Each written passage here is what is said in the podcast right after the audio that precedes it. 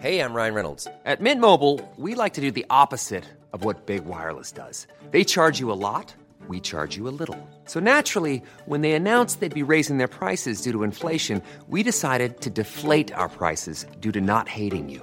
That's right. We're cutting the price of Mint Unlimited from $30 a month to just $15 a month. Give it a try at mintmobile.com slash switch. $45 upfront for three months plus taxes and fees. Promo rate for new customers for limited time. Unlimited more than 40 gigabytes per month. Slows. Full terms at mintmobile.com.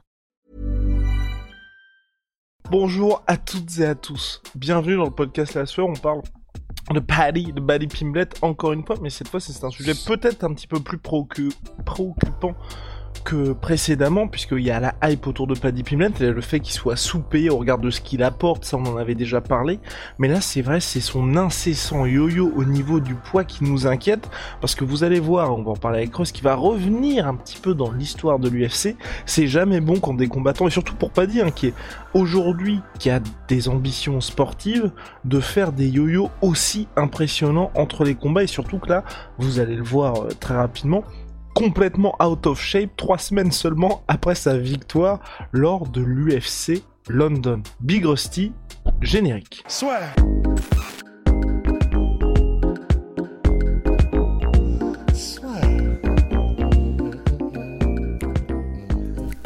Entre dans l'octogone avec Unibet. Qui sera le vainqueur du combat? En combien de rounds? Fais tes paris sur l'app numéro 1 et profite de 150 euros offerts sur ton premier pari. Pali de Buddy Pimblet là qui s'est pesé. Vous n'êtes pas prêts, messieurs, dames, à entendre cette, euh, ce nombre 80... On rappelle qu'il il, ouais, il aurait fallu presque rappeler avant la catégorie dans laquelle il combat, donc c'est lightweight, hein, il me semble. 71 kilos. Et donc. roulement de tambour. roulement de tambour. À combien est-ce qu'il est arrivé sur la balance? 88 kilos. Donc il a quand même 20 kilos, quasiment 20 kilos en plus. Même des gars comme Polo Costa et Yoel Romero qui sont en plus dans des catégories où il y a encore plus d'écart ne font pas des, trucs comme ça. C'est euh, presque en fait une performance en soi en fait ce que fait Paddy Pimblet. C'est 88 euh, kilos. Même Habib, euh, je crois qu'il est aux alentours de ce poids-là maintenant qu'il est à la retraite et que on l'a vu vraiment. Voilà, il, se fait plaisir quoi. En fait, le problème, c'est qu'on en parle dans ce podcast parce qu'il y a pas mal d'exemples, comme on va le voir effectivement dans l'histoire du MMA, de gars qui se laissaient aller entre les combats. Mais c'est surtout que si son objectif, c'est d'atteindre son plein potentiel en tant que combattant, ah bah là, c'est pas la bonne route. Hein. Après, moi, je pense que là, son objectif, c'est plutôt de taper les 100 kills. Hein.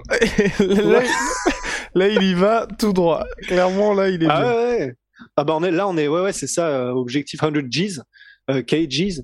Mais c'est vrai que honnêtement, je j'ai un petit peu une partie de moi a envie de dire ça fait partie du personnage parce que c'est vrai la raison pour laquelle là on est en train de faire un podcast sur Paddy Pimblett c'est pour ça donc c'est à dire que je, je pense pas que ce soit ce qu'il recherche parce que en plus là ce qui est paru sur Twitter euh, c'était même pas lui qui l'avait posté ni sur Instagram donc je pense pas que ce soit euh, ce qu'il recherche nécessairement mais Maintenant, parce qu'il avait fait, il avait fait exactement pareil hein, lors, de son dernier combat, il avait fait une remontada euh, au niveau des kilos euh, impressionnante. Mais oui, ça le rend euh, parce que c'est drôle. C'est vrai que c'est quand même, enfin, voilà, on peut dire ce qu'on veut. C'est vrai que c'est marrant, quoi, le fait que, ça devienne, mais vraiment un espèce de Luffy qui avale absolument tout à partir de la seconde où il a terminé, où il a terminé son combat. Mais voilà, le problème, c'est que si son objectif c'est vraiment de devenir le meilleur possible et d'aller le plus loin possible à l'UFC, il est clairement ultra talentueux, mais en faisant des trucs comme ça, c'est même pas une balle qui se tire dans le pied là, c'est vraiment, mais c'est, c'est, il, répète les coups de fourche quoi. Et du coup, ben, j'aimerais bien avoir en fait euh, son opinion dessus, dans le sens en fait qu'il nous dise, parce que je sens que si on l'interviewe, ce qu'il va dire, c'est ah mais qu'est-ce que voilà j'aime bien j'aime bien la vie euh, qu'est-ce qu'on s'en fout machin euh, je m'entraîne quand c'est le temps du combat euh, machin en, quoi c'est important. Et parce que bah, parce que voilà c'est sa manière c'est un c'est un un guerrier c'est un sauvage et ils sont ils sont ils sont pas un petit peu la race tu vois mais c'est vrai que pour ces entraîneurs ça doit être très frustrant. Pour ceux qui le suivent c'est très frustrant parce que après la vanne et une fois que la vanne est passée en mode oh putain ça y est il a repris les 20 kilos bah on peut pas s'empêcher de se dire en tant que fan Bon, ça veut dire qu'il doit plus s'entraîner ou quasiment plus. Ça veut dire que là, la concentration, elle va être sur perdre des kilos plutôt que progresser au niveau martial euh, dans les semaines qui vont venir ou voire les mois. En plus, la dernière fois, entre ces deux combats, il y a eu un très gros laps de temps. Donc ça veut dire que s'il ne s'entraîne que pour les combats, euh, ça se trouve, euh, ouais, il peut passer trois mois comme ça en, en, vrai gros surpoids pour un athlète professionnel, ce qui est fou, quoi.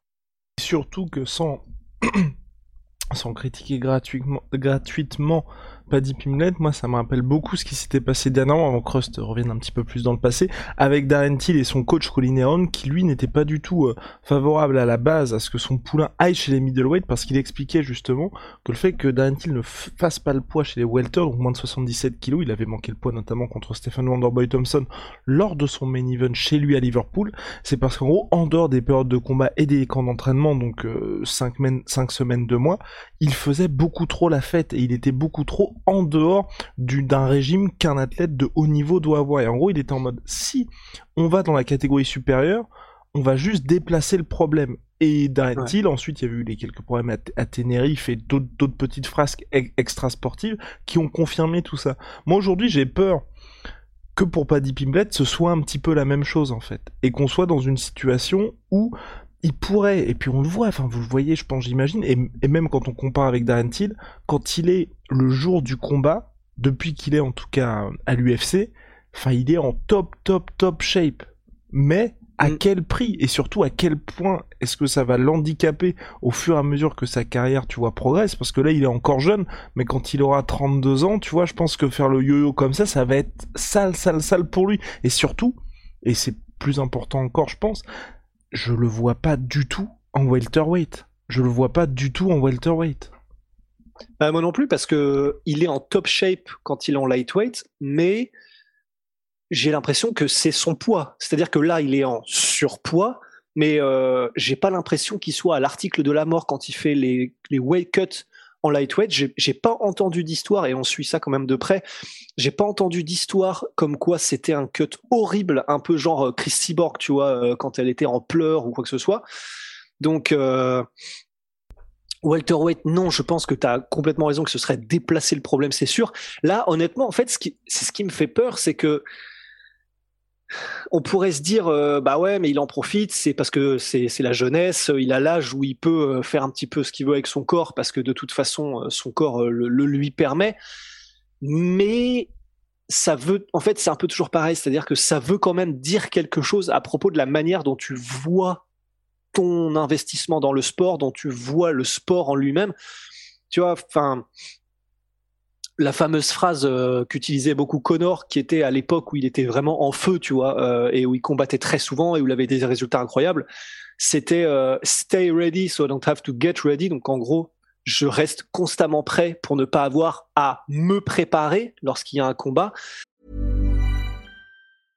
I'm Sandra, and I'm just the professional your small business was looking for. But you didn't hire me because you didn't use LinkedIn jobs. LinkedIn has professionals you can't find anywhere else, including those who aren't actively looking for a new job but might be open to the perfect role, like me.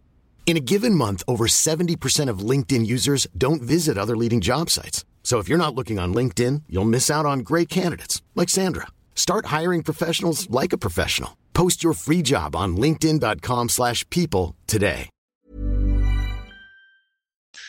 Bah, c'est ce qui fait aussi euh, que tu deviens, comment dire, que tu peux devenir légendaire. C'est-à-dire que si tu as les deux, et je pense à Max Holloway et je vais y venir, mais quand tu as les deux, c'est-à-dire un talent énorme et qu'en plus tu as cette discipline qui te permet de, vraiment, mais tu sais, de, remplir ton, plein potentiel et d'optimiser toutes tes compétences, bah, en fait, moi, ce qui me frustre, c'est que si ça se trouve, donc Paddy Pimlet qui vraisemblablement fait ça depuis toujours, si ça se trouve, il, a tellement de talent que là, maintenant, il pourrait être dans une position où il serait, euh, ça se trouve, top 5, top 10. On n'en sait rien, tu vois. Mais il a déjà probablement perdu euh, des mois et des années d'entraînement, de d'acquisition de connaissances, juste parce qu'il passe son temps, euh, enfin, il passe énormément de temps à ne pas s'entraîner, à faire des trucs qui ne sont pas entre guillemets ce qu'on attend d'un athlète professionnel. Et un gars comme Max Holloway par exemple, qui fait lui partie de ces gars qui en gros euh, un peu euh, dans l'esprit ce que disait McGregor, c'est-à-dire ils sont tout le temps prêts.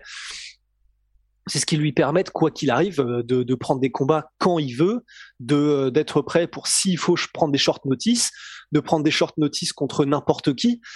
Et c'est ce qui fait aussi que tu rentres dans l'histoire en plus de devenir euh, bah, Max Holloway qui est, devenu une légende absolue dans le monde du MMA, tu vois.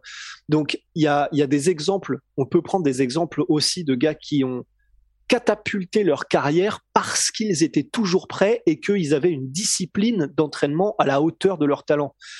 Et bah là, pour l'instant, euh, c'est pas le cas de Paddy Pimblett. Et c'est vrai que, à contrario, bah on se souvient que euh, des gars comme euh, Johnny Hendricks ou effectivement des gars comme Darren Till ou des gars comme Anthony Johnson, ben c'est vrai que ce sont des gars pour lesquels il y a toujours eu cette bagarre et cette bataille contre eux-mêmes et contre leurs démons avant même de se battre contre l'adversaire dans la cage, qui fait que c'est presque comme si tu partais avec un handicap en fait, comme si tu si avais toujours un handicap dans ta carrière en plus de euh, ce qui sont ce qui, ce qui devrait être largement suffisant quand même, qui est d'atteindre le top niveau et d'affronter euh, que des assassins, tu vois.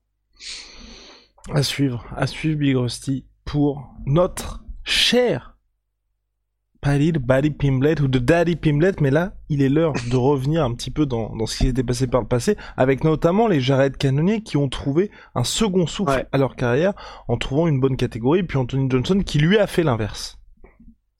Mais en fait, euh, ouais, bah, Canonier, c'est vrai que c'est vraiment c'est l'inverse opposé. C'est-à-dire que lui, il a commencé en poids lourd et, euh, et il est arrivé donc en middleweight. Featherweight, ouais. Comment on le sait Ça t'imagines. Mais ouais, lui, c'est vraiment c'est l'inverse. Et là, il a, voilà, il a trouvé sa, sa, son rythme de croisière, sa vitesse de croisière en middleweight. Il est ripped, mais euh, il est, euh, enfin vraiment, voilà, t'as l'impression d'avoir un, une espèce de dieu grec. Et bah pour le coup, lui, il a eu la démarche qui était donc inverse de se dire, bah maintenant, je vais y aller à fond sur être un athlète professionnel et ben on voit ce que ça donne. C'est-à-dire qu'en light heavyweight et en heavyweight, on ne sait pas ce que ça aurait donné s'il avait continué, mais ce qu'on sait, c'est qu'il avait beaucoup plus de difficultés contre le top de la crème, enfin la crème de la crème, le top du top. et... il, travaillait, il travaillait aussi, je crois que c'était dans le bâtiment où il travaillait à ce moment-là. Non, il était euh, contrôleur aérien. Pas du tout. Alors effectivement, parce que je me souvenais qu'il conduisait des choses, mais je, ouais, donc voilà, contrôleur. Bon, il expliquait notamment que c'est sa femme qui était en gros on lui on lui c'était Ariel je crois qui lui posait la question.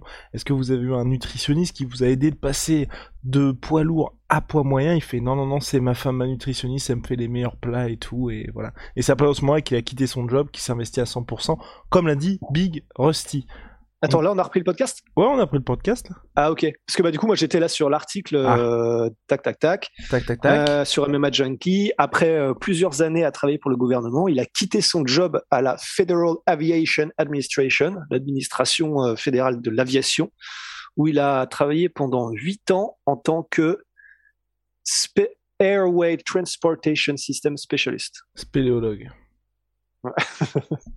Donc euh, ouais, et là je n'ai pas tac tac tac. Euh, non, et là il parle de, hein, je préfère ne pas combattre quand c'est Shabbat. Bon ça c'est une chose. Donc euh, ouais. Bah, c'est dans l'article. mais ouais, en tout cas, ouais, ouais, ouais. Mais, mais tout ça pour dire que. Et il aime le tennis, ça n'a rien à voir non plus. Du coup. Mais voilà, effectivement, voilà, lui, ça a été le cheminement inverse où il a eu un déclic. Mais donc, c'est pour ça, on n'est on n'est pas à l'abri non plus qu'il ait un déclic, euh, comment il s'appelle, euh, Paddy Pimblet. Mais c'est juste que, enfin, tu sais, c'est un petit peu comme euh, parce que là, l'histoire, oh la vache, j'espère qu'on n'est pas en train de complètement déraper, mais c'est la même histoire que David Goggins, parce qu'en gros, David Goggins, non mais attends, attends, c'est pareil, David Goggins. Et d'ailleurs, oui, euh, c'est bah, vrai, je d'aller d'aller regarder euh, ce gars-là qui a une des histoires les plus inspirantes mais de tous les temps et ce ce que ce qu'a accompli cet homme bah, de toute façon il a battu des records du monde donc voilà la, preuve est dans le pudding mais euh, c'est pareil, en fait. C'est-à-dire que c'est des, des, gens qui étaient dans des situations, mais euh, constamment en fait qui étaient un enfer c'est-à-dire qu'ils étaient euh, ils étaient soit en dépression en plus d'être en, vraiment en surpoids etc mais c'était pas la même situation que Paddy Pimblet qui dès qu'il le faut bah il se met en mode athlète professionnel et le reste du temps il se laisse aller en mode parce qu'il kiffe la vie tu vois donc les situations c'est vrai étaient un peu différentes pour Canonier et David Goggins qui étaient vraiment les problèmes s'accumulaient et ils avaient une situation de vie qui faisait qu'ils étaient comme ça. Mais à partir du moment où il y a eu le déclic, ils ont tout changé. Là, ce qui est, compliqué pour Paddy Pimblett, comme c'était le cas pour Darren Till, c'est que bah, la discipline et le fait de faire tout ce qu'il faut, ils le font, mais ils le font juste pendant les quelques mois qui sont demandés du camp d'entraînement euh, et, leur talent leur suffit pour que ça marche lorsqu'ils combattent quoi.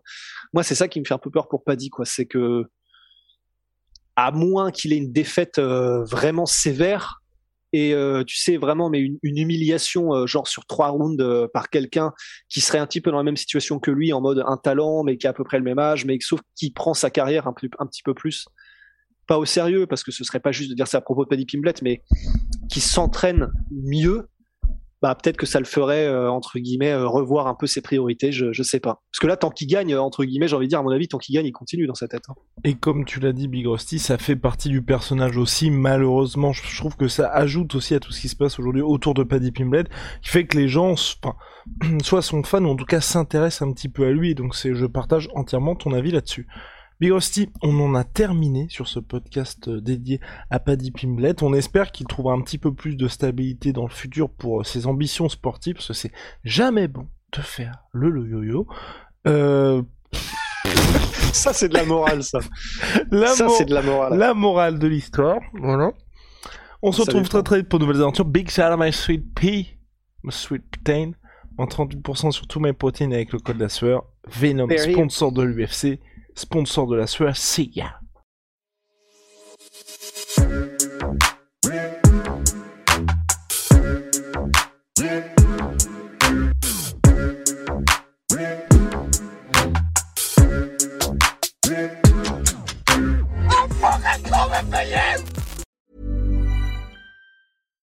When you make decisions for your company, you look for the no-brainers. And if you have a lot of mailing to do, Stamps.com is the ultimate no brainer. It streamlines your processes to make your business more efficient, which makes you less busy.